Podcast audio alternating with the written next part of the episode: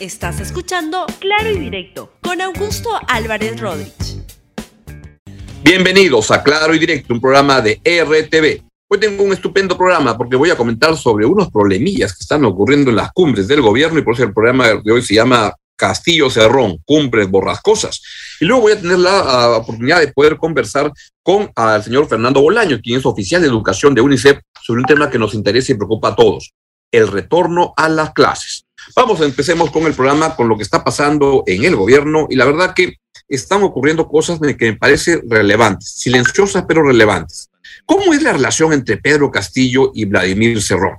Pedro Castillo es el presidente de la República y Vladimir Cerrón es el secretario general del Partido Perú Libre que llevó a Pedro Castillo a la presidencia. ¿Cuál es el problema? Es que en la interpretación un poco extravagante del señor Vladimir Cerrón, él se siente que es el que corta el jamón en el gobierno que el, el gobierno no es el gobierno de Pedro Castillo y dice que el gobierno es de Perú Libre. Una, una, interpretación inconstitucional, pero un poco extravagante por parte del señor Castillo, a quien se le puede acusar de muchas cosas, menos de no ser soberbio. La arrogancia, la vanidad lo llena y él siente que ese es el, el gobierno del Partido Perú Libre y por tanto quien manda es el secretario general del Partido Perú Libre, o sea, él. Y entonces está que tiene un control del gabinete con muchas posiciones en el gobierno, en el, Consejo de Ministros, empezando por el Premier, Guido Bellido, que es alguien que responde directamente a los intereses, objetivos de Pedro Castillo. No, no, no, no, no, de Vladimir Cerrón. Ese es su jefe, su patrón, su amo, su pensamiento guía. Y entonces le hace caso en todas las cosas en que este, este señor vaya eh, diciendo. Y por otro lado, cuando el señor presidente de la República le dijo que Bellido tenía que irse, Bellido Puca, este le dijo, Guido Puca Bellido le dijo, no, no, no, no, yo no me voy de acá. Este, si tú te pones a, con esas insinuaciones, porque se va a acabar yendo eres tú, porque te vamos a hacer movilizaciones. Eso es lo que está pasando en la cumbre del gobierno. Ha ocurrido un incidente el día de ayer que es particularmente relevante porque el Premier ha salido a decir que el vicecanciller este, hizo un sobre un comentario que hizo sobre Venezuela, le dijo, tiene las puertas abiertas para, para ir lo está votando en público, pero esto no lo puede votar porque el señor Bellido manda en una parte del gobierno, no en todo. Escuchen lo que dijo el vicecanciller, el señor Luis Chávez. ¿Y con Venezuela cuáles son nuestros intereses puntualmente? Bueno, para empezar es, recordarlo, ya es bueno recordarlo. Sí, para empezar es un país de la región sí. y en segundo lugar es un país que está en una crisis política eh, que ha generado un efecto concreto en el Perú porque ha generado una crisis migratoria que ha traído al Perú, eh, sí, pues hoy albergamos más de un millón de ciudadanos venezolanos. Entonces, el interés del Perú es que esa crisis interna venezolana llegue a una solución para que ponga un freno a, a esta migración que eh, tiene un impacto sobre la vida del Perú. Entonces, yo no entiendo cómo es que se pueden solucionar los problemas si no se conversan. Teniendo en cuenta esa crisis que usted menciona, ¿todavía se sigue evaluando nuestra permanencia, la permanencia del Perú en el Grupo de Lima? Bueno, ya respondí a esa pregunta hace un momento. No estábamos al aire todos, por eso le hacemos la pregunta. Miren ustedes, el, el, Grupo de Lima es un mecanismo, no es un organismo internacional. Y por tanto los mecanismos eh, funcionan cuando es necesario que funcionen. El Grupo de Lima eh, no ha emitido ningún pronunciamiento desde el 5 de enero de este año. O sea, ni siquiera eso pertenece a la actual gestión. Entonces, eh, no nos parece que sea necesario seguir eh, discutiendo sobre esa cuestión. Perú ha señalado que desde el 5 de enero en Venezuela no hay ninguna autoridad que podamos considerar legítima. Canciller, ¿cómo se puede tomar en todo caso también las declaraciones del embajador de, Perú en la OEA de que el Grupo de Lima ya cumplió un ciclo? Porque puede entenderse de muchas maneras. Usted, desde la Cancillería, ¿cómo podría, mejor dicho, para que las personas interpretar? Bueno, miren, eh, les repito, el, el Grupo de Lima, el Grupo de Lima emitió su último pronunciamiento el 5 de enero y desde entonces no ha emitido ningún otro pronunciamiento. Esos son los hechos. Y lo que está planteando entonces el vicecanciller de del gobierno peruano, el señor Chávez, es que desde el 5 de enero no hay autoridad legítima en Venezuela. Eso lo hizo estallar hasta el techo primero a Cerrón. que se cree que es el que corta el jamón en el gobierno, y a través de su empleado, suyo, no de Pedro Castillo, Guido Bellido, que es el premier, salió con todo a responder y lo hizo Guido Bellido Puca de esta manera. Desmiento afirmación de vicecanciller de no reconocer autoridad legítima en Venezuela. No es la postura del gobierno. Nuestro presidente tuvo una reunión con el presidente Maduro para solucionar la crisis migratoria. Si al canciller o a su adjunto no le gusta, tiene las puertas abiertas. Es eso lo que ha este, este dicho el señor Premier Guido Bellido. Mi interpretación, ¿cuál es? Es que primero, lo que es evidente es que en el gobierno hay un problema de liderazgos múltiples que están en conflicto, que están en competencia. Y esto lo que hace es que este gobierno parezca un manicomio, donde un día dice uno otra cosa, otro día dice otra cosa, y no se sabe quién manda acá. Y esto le da una, un problema enorme a este gobierno de poder avanzar en el cumplimiento de objetivos, porque lo que está sucediendo es eso. No se sabe quién manda en este gobierno. Y yo creo que ya es momento, y de repente está llegando el momento en que Pedro Castillo le va a decir al grupo de este, de Cerrón, que es este buró en la sombra. Cerrón, este, Roger Nájar, Bellido, el, vice, el ministro de Energía y Minas, Iván Merino, y algún otro más, y este señor que funge como un congresista al servicio de, lo, de, lo, de, los choques, este, que es el señor Guillermo Bermejo. Esos son los que sienten que están mandando en el gobierno, y me parece que estas reacciones airadas, fuertes de Guido Bellido, son señales de que se están sintiendo un poco débiles y que este viaje a Estados Unidos no les ha gustado. Y ahí ha tenido Castillo reuniones con otras personas para quienes este Guido, el señor Guido Puca Bellido, quien es no solo es premier de la República, también es un misógino, es un homofóbico, está, es un simpatizante de, del terrorismo, del Movadef, de Lagos, este, está acusado de corrupto porque parte de la, la banda de los dinámicos del centro, donde el presunto cabecilla es su patrón, Vladimir Cerrón. Ese es el premio de la República y me parece que están sintiendo que va llegando el momento en que el presidente podría armarse de valor y decirle, bueno, Vladimir, te me vas. Ya me tienes hasta la coronilla y te vas con todo tu combo de impresentables, empezando por Puca, misógino, Bellido. Ojalá que eso ocurra, porque eso podría definir liderazgos claros en el gobierno y permitirle al gobierno avanzar en políticas públicas correctas y no lo que estamos viendo hasta ahora. Estos 50 días de gobierno, quiero decirlo con claridad, son un mamarracho. Acá no se sabe quién manda, el presidente tiene que dar la talla y creo que hay mucha gente que con mucha generosidad viene hablando que son 50 días espectaculares y que va avanzando el gobierno. Nada, este gobierno no da pie con bola. Y si es que sigue así, va a acabar muy mal. Antes de que eso ocurra, porque el presidente elegido es Pedro Castillo, con los votos de la gente, de los ciudadanos, tiene que actuar correctamente, ponerse a gobernar y dejarse de este, ser mangoneado, porque a veces parece, lamentablemente, debo decirle, decirlo, un pelele de Vladimir Cerrón y de esta banda, de este buró en la sombra, que tienen intereses subalternos en mangonear y manejar el país por caminos incorrectos. Muy bien. Dicho eso, quiero pasar ahora al tema de fondo del programa de hoy y es el tema de el retorno a las clases. Un gran tema. Cada año que se pierde de, colegio es un tema gravísimo. En la vida de las personas se le dificulta su perspectiva enormemente, el país se perjudica mucho y hay que ver cómo ya se comienza a retornar a las clases. Pero ¿cómo hacerlo con seguridad? Vamos a conversar con el señor Fernando Bolaños, oficial de educación de UNICEF, sobre este tema. Fernando, muy buenos días. Hola, Augusto. Buenos días. Un gusto estar en tu programa. Encantadísimo de tenerte acá. Este, ¿Cómo hacer? ¿Cómo evaluar el retorno a, las clases de los chicos? Sabemos que cada año que pierden es un, cada semana, cada mes es terrible, pero también la pandemia es terrible. ¿Cómo armonizar intereses? ¿Cómo poder avanzar en eso?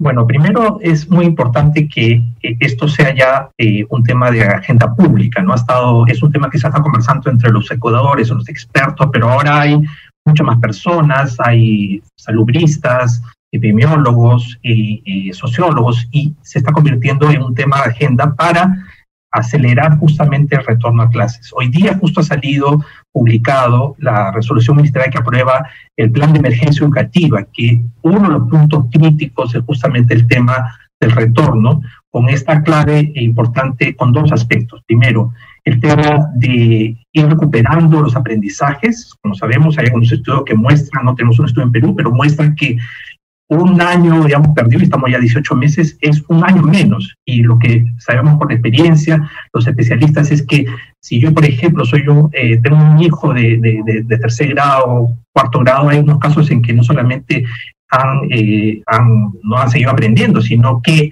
han, este, han retrocedido en sus competencias, por ejemplo, en comunicación matemática. Y esto tiene que ver sobre todo, y ese es el otro tema crítico de este plan, en algunos grupos que son los más afectados, que son los que han tenido menos conectividad, eh, los niños más pequeños, los adolescentes de quinto y secundaria. Entonces, este plan es un esfuerzo importante y creo que debería tener la, eh, digamos, la difusión y el compromiso de todo, porque acá hay algo que tiene que hacer el Estado con toda claridad, el Ministerio de Educación, el Ministerio de Salud, pero también las familias. Estamos viendo que esta reapertura, pues ya hay más de 7.000 escuelas que se han abierto, algunas están abriendo en la zona urbana, pero todavía queda un grupo muy grande todavía de escuelas. Hay más de 80.000 escuelas que ya podrían abrir en este momento y todavía hay 7.000 que es lo que han abierto en este momento.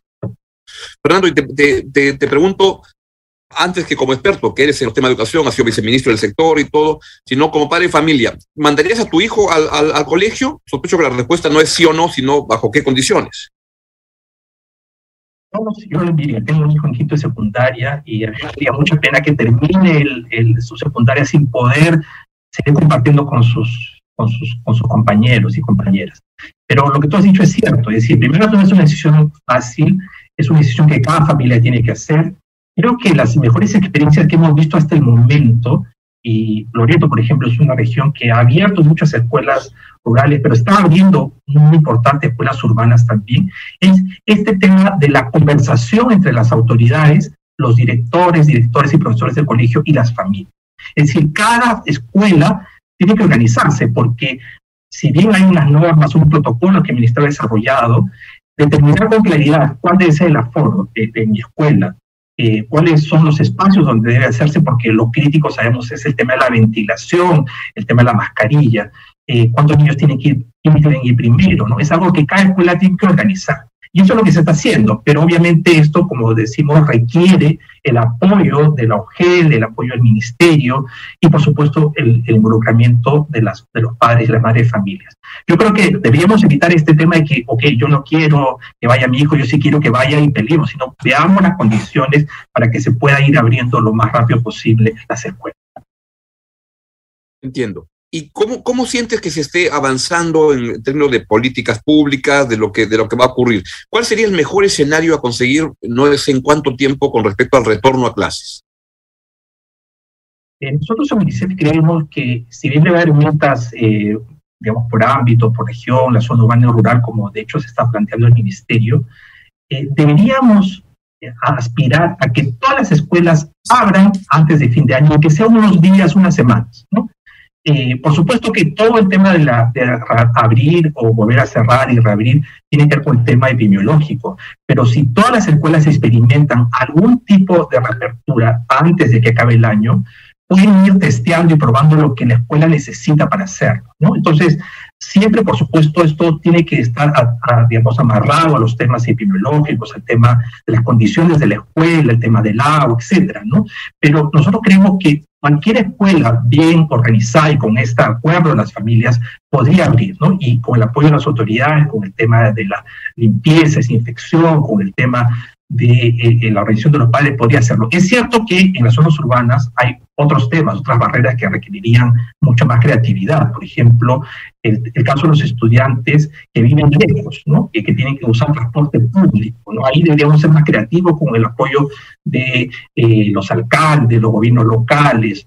Pero evidentemente eh, hay otros chicos que vienen más cerca, vamos a tener que estar en, en, sistemas híbridos, es decir, un grupo yendo a presencialmente, otros de repente por los temas de familiares eh, con morbilidades, etcétera, que todavía no van a poder regresar o, no tan rápido, pero cada escuela y todas las escuelas deberían ir abriendo de todas maneras, siempre y cuando, como repito, se eh, cumplan estos, estos criterios de bioseguridad y de organización de la propia escuela.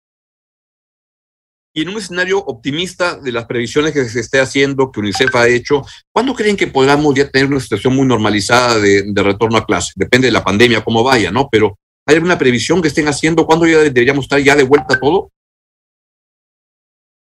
Mira, yo, digamos, no hay una previsión porque esto creo que depende de, cada ámbito regional, pero eh, creo que justamente lo que propone este plan de emergencia que se ha señalado es eh, generar el, el, digamos, la, el, contexto, la urgencia y también insistir en la organización que tiene que haber para que esta reapertura se dé de manera más rápida. Como repito, hay 7.000 escuelas abiertas, pero esto no llegan al 5% de estudiantes. Todavía hay un grupo muy grande en zonas urbanas que deberían ver la forma de abrir, ¿no? Como repito, hasta fin de año, aunque sea una, un periodo corto, debería abrirse. ¿no? no nos olvidemos que la reapertura tiene que ver con varias cosas que son importantes, ya hemos dicho, el tema socioemocional, el tema de la recuperación progresiva de aprendizajes y ciertos retos que la escuela tiene que verlo con el apoyo, repito, a los maestros, pero con el apoyo del ministerio y las autoridades. ¿no? Uno es cómo vamos a hacer el tema híbrido, hay que ir probando, porque probablemente esto nos va a acompañar un tiempo, cómo hacemos y cómo le damos herramientas al maestro para que sea capaz de manejar un grupo presencialmente, otros a distancia, eh, cómo usa eh, metodologías que existen para esto el otro reto muy importante es el tema de la diversidad. O sea, hay, va a haber una diversidad no solamente entre escuelas, sino dentro de la misma escuela, dentro de la misma aula. Chicos que están más adelantados que otros. Hay metodologías también técnicas en que el maestro, eh, la maestra puede, por ejemplo, juntar chicos que estén, tienen diversos niveles de aprendizaje para entre ellos justamente favorecer los, los aprendizajes, el aprendizaje mutuo. Entonces, hay cosas que se tienen que hacer y como repito, eh, no sé si es posible que nosotros pongamos las mismas, pero sí es importante y nosotros diríamos que todas las escuelas deberían tener su plan y todas las escuelas deberían eh, ejercitar o, ver alguna manera de tener algún periodo de apertura antes de que termine este año. ¿Qué es lo que no debería perderse de lo conocido, avanzado en esta pandemia en términos de la, de la virtualidad? Así que algo bueno también deja y que abre otras opciones para la educación. He visto en el CADE de educación que ha habido mucho del tema de, teleeducación y todo eso. ¿Qué cosa no se debería perder preservarlo? Hay dos temas importantes a, mi punto de vista. Lo primero es esta vinculación fuerte entre la familia y la escuela. En, todo este periodo a distancia, en estos 18 meses, eh, los maestros han tenido que trabajar activamente con las familias para lograr los resultados. Es decir, sobre todo mientras los niños son más pequeños, pues los padres han tenido que hacer trabajo educativo en la casa, acompañarlos a la competencia, los aprendizajes. Esa vinculación probablemente es lo que ha hecho exitoso en muchos casos que los chicos puedan seguir aprendiendo. Esa relación entre el maestro y la escuela, entre el maestro y el profesor, la profesora, es, es clave para que pueda seguir. Y el otro claramente es el tema de las habilidades digitales. ¿no? Maestros han tenido que aprender rápidamente una serie de estrategias, los niños, pero también sus padres, sus madres han tenido que aprender. Obviamente sabemos que hay una brecha digital, obviamente sabemos que todavía va a llevar un tiempo en que se puedan resolver los temas de conectividad, pero el tema de los aprendizajes a través de la virtualidad, de la, ecuación a distancia, no deberían dejarse. O sea, no, estamos, no queremos volver una escuela igual a a, lo anterior, sino a una escuela eh, que suma y reconozca el valor de las tecnologías. Y por último, el tema de lo socioemocional. Nunca como antes nos hemos dado cuenta que el tema de la educación no es un tema solamente de conocimiento, sino un tema de soporte socioemocional. Y ahí hay que seguir apoyando a las familias, a los propios chicos y también a los docentes. Por eso el Ministerio tiene una página que se llama Te Escucho Docente, en que los maestros también pueden ver estos temas y todos los servicios socioemocionales vinculados a la escuela deben fortalecer. ¿Hay un costo de lo que ha implicado este tiempo de año y medio y quizás casi dos años de, no clases? Por supuesto, creo que hay varios especialistas que señalan que a pesar de los esfuerzos de la educación eh, virtual, educación a distancia, el impacto de los aprendizajes es, es, es, es, grave. ¿no? En estudios que se han hecho en Pakistán, en otros países en África y algunos que se están comenzando a hacer en América Latina muestran que la pérdida, digamos, de aprendizaje, como se llama, probablemente eh, es similar a un año fuera, un año de retroceso. Claro, esto depende mucho también de cada niño, niño, su contexto, ¿no? Eh, el impacto socioemocional también es muy fuerte y como han estado diciendo economistas del, del, de la Pacífica, etcétera, eh, como el doctor Lavado, es el, impacto en, en, la economía de, estas, de las personas en el futuro, las pérdidas de oportunidades van a ser muy grandes. Pero también, como tú lo decías, no, no nos olvidemos de, los, de las ganancias que ha tenido esto. O sea, creo que eh, eh, familias que han podido seguir trabajando juntos, el involucramiento de los padres, etcétera, es algo que no debemos perder tampoco. Pero claramente creo que una de las tareas, eh, y es uno de los ejes de alguna manera también del ministerio, es hacer esfuerzos por medir esto, el impacto de los aprendizajes y eh, como digo, no, es que los chicos pierdan y ahí se quedan, o sea, hay, los, los niños las niñas son resilientes, entonces si se tiene buenos sistemas de acompañamiento, de tutoría, programas de reforzamiento, estos aprendizajes se pueden ir recuperando, rehaciendo y creo que podemos aprovechar esto como un gran aprendizaje de enseñanza de la pandemia. Muy bien. Y finalmente, entonces, Fernando, ¿cuál es el mensaje central que nos da UNICEF con respecto al retorno en clases? ¿Qué es lo que nos debería quedar en la, en la, en la mente? Hemos hablado que el, el regreso a clases es voluntario, flexible, gradual, y creo que es además urgente, ¿no? Y creo que cada escuela y cada familia debe tomar esa decisión de cómo hacemos para no retrasar las, las escuelas deberían estar abiertas por defecto, no cerradas y hacer todo lo posible para ver cómo se abren, sino si está abierto todo, las escuelas deben estar lo primero que debe abrirse y lo último es cerrar. Entonces aprovechemos esta época en que todavía, gracias a Dios, eh, tenemos una parte baja de la ola eh, de, contagios para justamente crear las condiciones para que nuestras escuelas se hagan, funcionen y ofrezcan estas oportunidades a nuestros niños, niñas y adolescentes. Fernando, muchísimas gracias por darnos tu punto de vista ah, sobre ese tema que es tan, tan relevante. Ha sido el señor Fernando Bolaños, oficial de educación de UNICEF, sobre el retorno a clases. Y de esta manera llegamos al final del programa de hoy. Les deseo que esté muy bien, cuídese mucho y cuide a las personas, ayude a las personas que menos tienen en esta pandemia. Chao, chao, hasta mañana. Gracias por escuchar Claro y Directo con Augusto Álvarez Rodríguez. Suscríbete para que disfrutes más contenidos.